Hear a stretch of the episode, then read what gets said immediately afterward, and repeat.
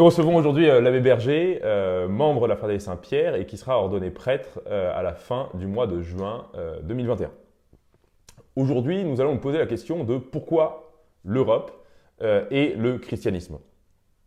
Le christianisme est-il une religion européenne? Quel est le rôle réciproque entre la civilisation européenne et le christianisme?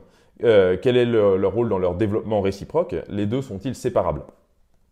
Ces deux entités semblent subir une crise propre à la modernité, à la fois une crise de l'Église qui se caractérise par euh, une déperdition des vocations, une baisse de la pratique religieuse, mais également l'Europe qui subit une crise civilisationnelle euh, qui se caractérise par une perte de sens, euh, dans l'ensemble des dynamiques euh, politiques, euh, sociales, mais également une crise politique, une crise identitaire. Face à cette crise, les Européens semblent réagir de différentes façons, mais une partie d'entre eux, à laquelle nous nous rattachons, espère un réveil des Européens sur les bases d'un retour aux sources, c'est-à-dire une réappropriation ou une redécouverte des vertus qui ont fait la grandeur de notre civilisation.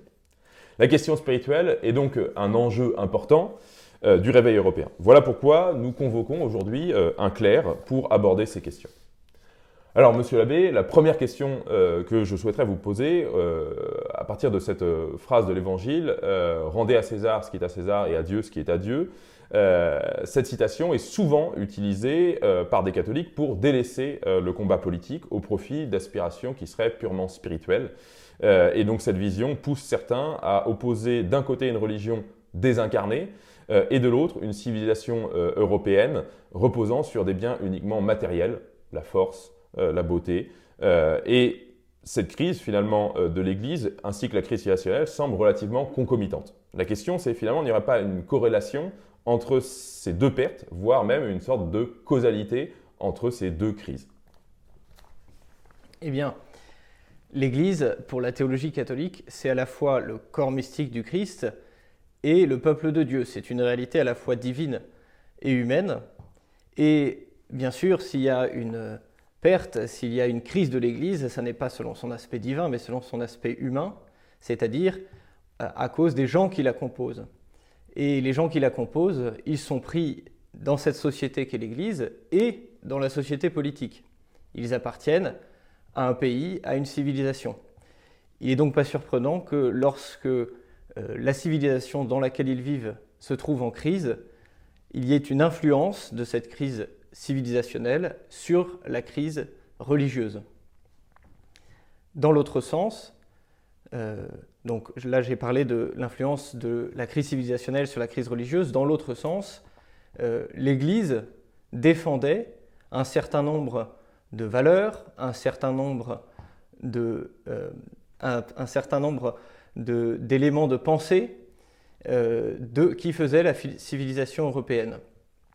Et euh, la crise euh, dans l'Église, de ce fait, peut avoir un rejaillissement, une résonance dans la société.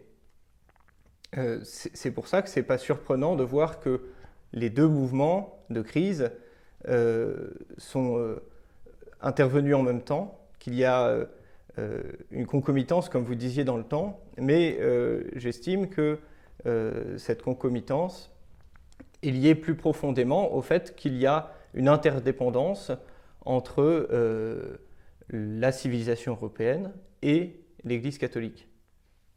Très bien. Alors, avant même de rentrer sur la question de cette interdépendance et d'essayer de, voir euh, dans quelle manière finalement euh, l'Europe a, eu euh, une, influence sur le christianisme et la manière finalement sur laquelle le christianisme a eu une influence sur la civilisation européenne, je voudrais vous poser une question qui revient souvent parfois lorsqu'on parle de politique dans les milieux chrétiens. on dit souvent qu'il faut se comporter en chrétien en toute chose et cette, cette idée va parfois être conçue dans la pratique euh, comme le fait de rechercher uniquement euh, les choses du ciel, rechercher uniquement les choses d'en haut, au détriment euh, des choses de la terre. Qu'est-ce qu'on peut entendre dans les choses de la terre Notamment le politique, le bien commun, comme si c'était finalement quelque chose de vain, quelque chose de méprisable, quelque chose finalement sur lequel le chrétien n'avait pas de raison vraiment d'agir. parce que le chrétien doit d'abord se concentrer sur les choses d'en haut. Alors, est-ce que vous pourriez apporter quelques petites précisions justement sur, euh, il me semble que ça, ça, a à voir avec cette question-là, euh, la manière dont le christianisme a pu concevoir d'un côté euh, la nature et également la grâce Bien, pour la théologie catholique, l'homme est pris dans deux ordres. L'ordre de la nature, l'ordre naturel, et l'ordre de la grâce, qu'on appelle aussi l'ordre surnaturel. Et on peut résumer en quelques points euh, l'enseignement euh, de l'Église sur le rapport entre la nature et la grâce. Tout d'abord, euh, cette phrase assez connue, la grâce suppose la nature, la surélève, mais ne la détruit pas. C'est-à-dire que la nature humaine est le présupposé de la grâce, c'est sur la nature humaine que la grâce vient se greffer. Mais avant de recevoir la grâce, la nature humaine est déjà complète. Elle n'exige pas la grâce. La grâce est un don gratuit que Dieu fait à l'homme, qu'il aurait pu ne pas faire. On aurait alors un homme en état de nature pure, comme disent les théologiens. Euh, et ce don gratuit va proposer à l'homme une fin plus élevée, un accomplissement, un perfectionnement plus élevé que le perfectionnement qui était proportionné à sa nature et à ses forces. Donc premier point, euh, la grâce qui surélève la nature sans la détruire et qui est parfaitement gratuite, qui n'était pas due à la nature. Deuxième point, euh, la nature humaine a été blessée par le péché originel. C'est-à-dire que même au plan de ses seules forces naturelles, l'homme a reçu une blessure, non pas une destruction totale, ce sont euh, les protestants qui ont euh, adopté euh, ce point de vue, qui n'est pas le point de vue catholique. le point de vue catholique dit que la nature a été blessée, mais qu'elle n'a pas été détruite. Et donc la grâce a ce deuxième rôle. Elle ne fait pas que surélever la nature, elle vient aussi la soigner pour corriger cette tendance mauvaise qui s'y est inscrite suite au péché originel, qui nous rend plus, comme dit saint Thomas, qui nous rend plus prompt à faire le mal qu'à faire le bien. Et donc, euh, l'homme, avec la grâce, ne renie pas sa nature. Euh, il est euh, un homme gracié, mais il est avant tout, d'une certaine manière, fondamentalement, il est un homme. Et donc, il doit agir en conformité avec la nature humaine. Et nous en reparlerons plus tard, je pense, mais comme vous évoquiez la question politique, c'est selon sa nature humaine que l'homme est un animal politique. C'est parce qu'il est homme qu'il est, euh, euh, dans une euh, communauté politique et qu'il est amené à se préoccuper du bien commun de cette communauté politique. Et donc, le politique, en soi, relève de la nature humaine. Merci, Monsieur Abbé. Alors, la question que je voudrais évoquer maintenant, c'est justement la question proprement de l'Europe l'Europe, une civilisation, euh, on est d'accord, ça fait partie justement de l'ensemble, ça se rattache à cette question du bien commun, à cette question de la nature, à la question de notre nature euh, d'animal politique, comme disait Aristote. Et euh, la question que je voudrais vous poser, c'est quel est le lien finalement entre le christianisme en tant que religion universelle et cette civilisation européenne? On voit bien qu'il y a eu un, développement un peu mutuel. le, christianisme s'est développé en Europe. Euh, le christianisme a particulièrement rayonné en Europe. les papes euh, catholiques euh, résident à Rome. donc il y, a bien effectivement un, lien qui nous semble évident. Pourtant, certains adversaires parfois du christianisme reprochent à, la religion chrétienne d'avoir justement perverti la civilisation et les vertus européennes. Que répondriez-vous un peu à, cette question, à cette, en tout cas, comment analysez-vous ce lien entre Europe et christianisme? Eh bien, euh, l'Église, donc je, vous, le disais tout à l'heure, est euh, à la fois divine et humaine. Et euh, il faut reconnaître que historiquement, l'Église s'est développée d'abord autour du bassin méditerranéen, puis en Europe. Elle a, elle a hérité d'un certain nombre d'éléments de ce qui faisait la civilisation européenne, qui existait avant l'Église, bien sûr. Parmi ces éléments, euh, il y en a un qui est capital, c'est la pensée grecque, euh, la, théologie euh, catholique, progressivement, pas, ça ne s'est pas fait de manière égale et immédiatement, mais progressivement, à intégrer la pensée grecque, les grands philosophes grecs, d'abord plutôt Platon pendant l'Antiquité, puis au Moyen Âge l'héritage d'Aristote. Et cette pensée grecque a alimenté la réflexion théologique, puisque euh, dans la théologie catholique, la philosophie joue un rôle important. Elle est servante de la théologie. Donc ça, c'est le premier point. la pensée grecque, qui est un héritage de la civilisation européenne antérieure à l'Église, a été euh, assumée par la théologie catholique. Il y a un deuxième point dont on parle moins, mais c'est le droit. Euh, le droit romain, on dit que les, Grecs étaient euh, des philosophes et les Romains des juristes, eh bien le droit romain aussi a été intégré par l'Église pour la constitution de son propre droit, ce qu'on appelle le droit canonique. et puis il y a un troisième point, il y en a d'autres, mais je voudrais relever un troisième point, ce sont les traditions populaires. Malheureusement, aujourd'hui, euh, dans l'Église, on accorde de moins en moins d'importance à ce que j'appellerais la religion populaire. Les processions, les bénédictions qui rythment l'année liturgique. Euh, il y a par exemple euh, quatre moments dans l'année qu'on appelle les quatre temps qui correspondaient plus ou moins à des fêtes agricoles. Eh bien, ces éléments de religion populaire sont les héritiers d'un certain nombre de traditions qui, elles aussi, préexistaient à l'arrivée du christianisme en Europe, mais qui ont été assumées par lui et qui ont été intégrées dans euh, sa liturgie, dans son culte, euh, et donc qui font partie de la vie des chrétiens et de leurs prières.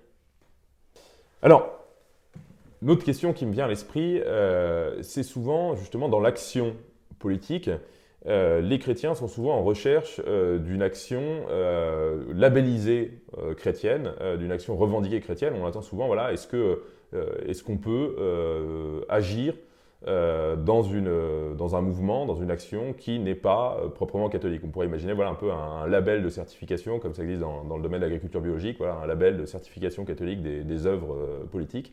et cette question, elle se pose notamment face à l'effondrement de la civilisation européenne de nombreuses réactions euh, se développent et des réactions qui ne sont pas forcément des, réactions proprement chrétiennes, qui émanent de personnes qui ne sont pas, ne sont pas forcément catholiques. Euh, dans quelle mesure justement le chrétien peut euh, s'unir, agir en politique sans forcément que au sein, sans agir forcément au sein d'un mouvement. je recommence. Dans quelle mesure un chrétien peut agir au niveau politique dans un mouvement qui n'est pas forcément labellisé, revendiqué catholique? Eh bien, tout à l'heure, euh, on a rappelé la distinction de la nature et de la grâce, qui est une distinction sans séparation, bien sûr. Et euh, corrélativement à cette distinction, on peut dire que dans, euh, dans l'ordre du gouvernement des, des, êtres, on peut parler de la distinction entre le temporel et le spirituel. Et cette distinction a été élaborée par la théologie catholique justement pour bien distinguer ce qui relève de l'autorité religieuse, le spirituel, et ce qui relève de l'autorité politique, le temporel. Eh bien, dans l'action politique, euh, qui relève donc du domaine temporel, il n'y a pas à attendre un label, comme vous disiez, catholique, un label qui viendrait euh, de l'autorité religieuse. Ce serait une ingérence euh, injustifiée du spirituel dans le temporel.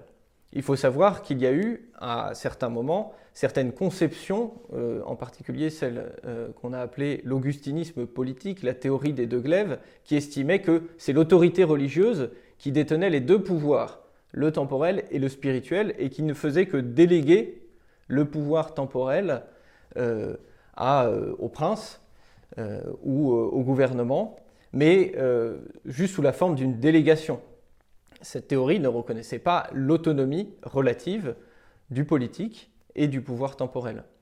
Euh, en revanche, selon euh, une conception plus exacte, on dira qu'il y a une autonomie relative du temporel et donc pour chacun la possibilité de s'engager en politique sans le faire sous les ordres de l'autorité religieuse. Ce serait euh, du cléricalisme que de vouloir que les prêtres commandent les fidèles pour leur action politique. Alors, par ailleurs, est-ce que vous pensez euh, que si la civilisation européenne venait totalement euh, à s'effondrer euh, dans tous ses fondements, on va dire qu'elle est déjà bien attaquée, mais on va dire que si l'abêtissement général à travers les, divertissements continuait d'une certaine manière à, faire son œuvre, si l'état d'esprit de, société de consommation continuait à, ronger de plus en plus les âmes, si l'immigration venait à changer radicalement la nature des peuples qui occupent l'Europe, est-ce qu'on euh, peut se demander si l'Église euh, pourrait continuer son travail euh, d'évangélisation, son travail missionnaire sur les peuples? La question que je me pose en fait, c'est de savoir si la défense d'une identité européenne, la défense d'une civilisation européenne, et donc la défense de ses fondements, de ses vertus, ne sert pas d'une certaine manière le christianisme. Est-ce que finalement le christianisme, l'Église, pourrait avoir encore un impact sur une société complètement abattardie, complètement déstructurée, finalement une société dans laquelle la nature a été totalement détruite? Il me semble que c'est évident parce que, euh, comme je le disais, la grâce suppose la nature. Et même si elle vient euh, soigner cette nature blessée par le péché originel, tout ce qui peut préparer la nature à recevoir la grâce, tout ce qui peut préparer euh, les hommes à recevoir l'Évangile, est bénéfique pour l'Église. au plan individuel, déjà, on insiste, c'est tout le travail de l'éducation sur les vertus acquises, les vertus qui sont des vertus naturelles, qui seront euh, ensuite euh, que dont cet organisme naturel sera euh, parfait, perfectionné pardon, par la grâce, mais cet organisme naturel est nécessaire pour la vie morale de tout un chacun. Eh bien, de la même manière, à l'échelle de la société, il ne faut pas attendre à ce que le message chrétien se répande facilement et porte de bons fruits dans une société qui est totalement fermée parce que un certain nombre d'obstacles n'ont pas été levés, euh, un certain nombre d'obstacles au message chrétien n'ont pas été levés. Et donc c'est euh, pour cela qu'il me semble euh, évident que le, maintien d'un niveau élevé de civilisation en Europe est capital pour la perduration du christianisme euh, sur ce continent. Nous avons déjà évoqué euh, le rapport de causalité entre euh, la crise de l'Église et la crise de civilisation. je voudrais qu'on approfondisse un petit peu plus cette question en évoquant la peut-être causalité qu'a pu avoir la crise de l'Église sur une précipitation de l'effondrement civilisationnel européen. Eh bien oui, ça, ça me donne l'occasion de développer un peu de ce que je disais tout à l'heure. L'Église je pense qu'on peut résumer ça sous, trois aspects. Euh, sous l'aspect de la pensée, sous l'aspect de la morale et sous l'aspect des traditions populaires, l'Église était euh, la gardienne ou le vecteur d'un certain nombre d'éléments qui faisaient la civilisation européenne. Euh, sous l'aspect de la pensée, la doctrine catholique a toujours combattu le relativisme. Et à contrario, on peut constater que la crise de civilisation euh, au niveau de la pensée est principalement due ou principalement accompagnée par un relativisme ambiant. Donc sous ce premier aspect, il me semble qu'on peut dire que la crise religieuse a accéléré la crise euh, politique. Deuxième aspect, l'aspect moral. Puisque la nature humaine a été blessée, il est un certain nombre de vérités euh, de la loi naturelle que l'Église rappelait. Par exemple, euh, l'importance de la famille. Euh, eh bien, lorsque le christianisme s'efface, ce rappel incessant des vérités de la loi naturelle euh, n'est plus présent dans la société. Troisième aspect, l'Église était la garante d'un certain nombre de traditions populaires à laquelle elle était d'une manière ou d'une autre associée. La religiosité euh, des Européens était fortement marquée par le christianisme et l'effacement euh, de l'Église s'est aussi accompagné inéluctablement d'un effacement de ces traditions populaires qui étaient liées, qu'on le veuille ou non, au culte chrétien. Je voudrais revenir sur cette devise de Jeanne d'Arc, Dieu premier servi. Est-ce que finalement on peut se demander si on ne pourrait pas interpréter cette devise comme le fait que le service du bien commun soit également un service de Dieu. Est-ce que finalement la vie de foi, la vie du chrétien ne passe pas nécessairement comme une forme d'obligation, de devoir, par euh, une recherche ou une participation euh, au bien commun? Le chrétien euh, est d'abord un homme. On en revient toujours à la même chose. La grâce suppose la nature. Et donc pour être un bon chrétien, pour mener une vie de foi authentique, il faut qu'il soit un homme bon, qu'il mène une vie humaine authentique.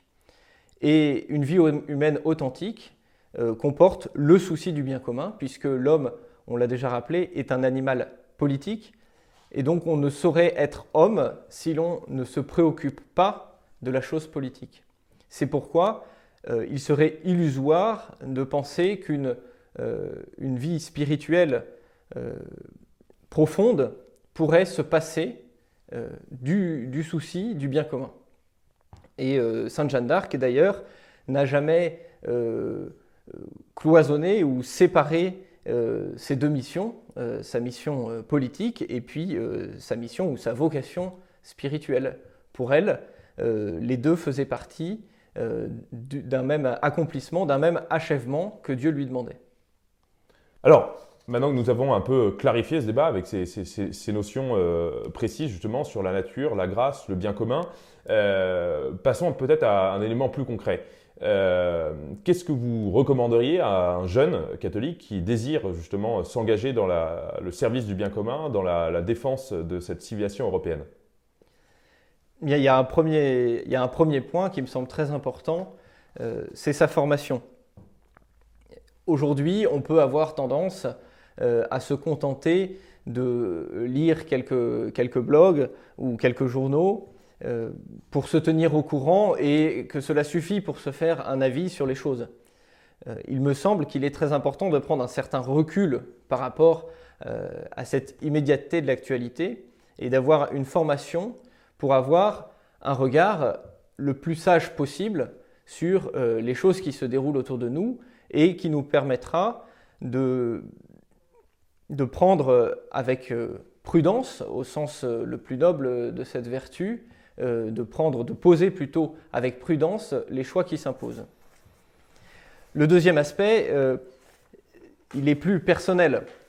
Si l'on veut, s'engager en politique, si l'on veut avoir le souci du bien commun, il faut d'abord avoir le souci de son avancement moral personnel.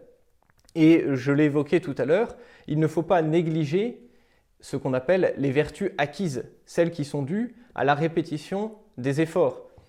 Il, y a, euh, euh, il pourrait y avoir aussi euh, cette illusion que, après tout, il suffit pour mener son combat politique de prier et de recevoir les sacrements. Il faut le faire aussi, parce que c'est un soutien dont on ne saurait se passer, mais il faut aussi travailler les vertus naturelles.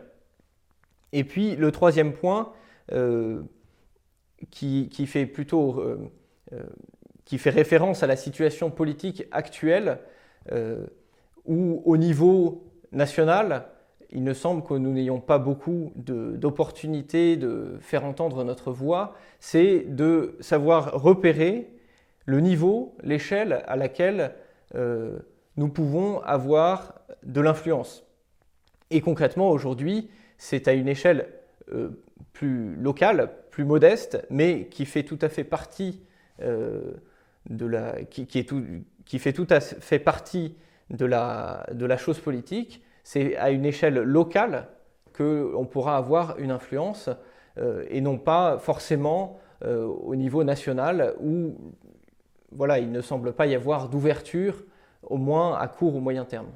Merci Monsieur Abbé. Je pense que vous avez euh, peut-être à, votre manière euh, résumé un peu d'ailleurs d'une certaine façon l'état d'esprit euh, d'Academia Christiana, cette, volonté de se former, cette volonté de ne pas simplement rester à une position purement intellectuelle ou purement spirituelle, mais également à, viser une certaine forme d'action et à commencer finalement par se réformer soi-même, par une acquisition des vertus naturelles, et puis effectivement d'envisager une action locale. Euh, donc, encore une fois, merci beaucoup pour euh, votre intervention. Euh, j'espère que nous nous retrouverons tous très nombreux pour notre prochaine université de l'Académie Christiana, qui sera l'occasion pour nombreux d'entre vous de se former. Elle aura lieu sur la troisième semaine du mois d'août, comme chaque année, et les inscriptions seront bientôt ouvertes sur notre site internet. À bientôt, merci. Au revoir.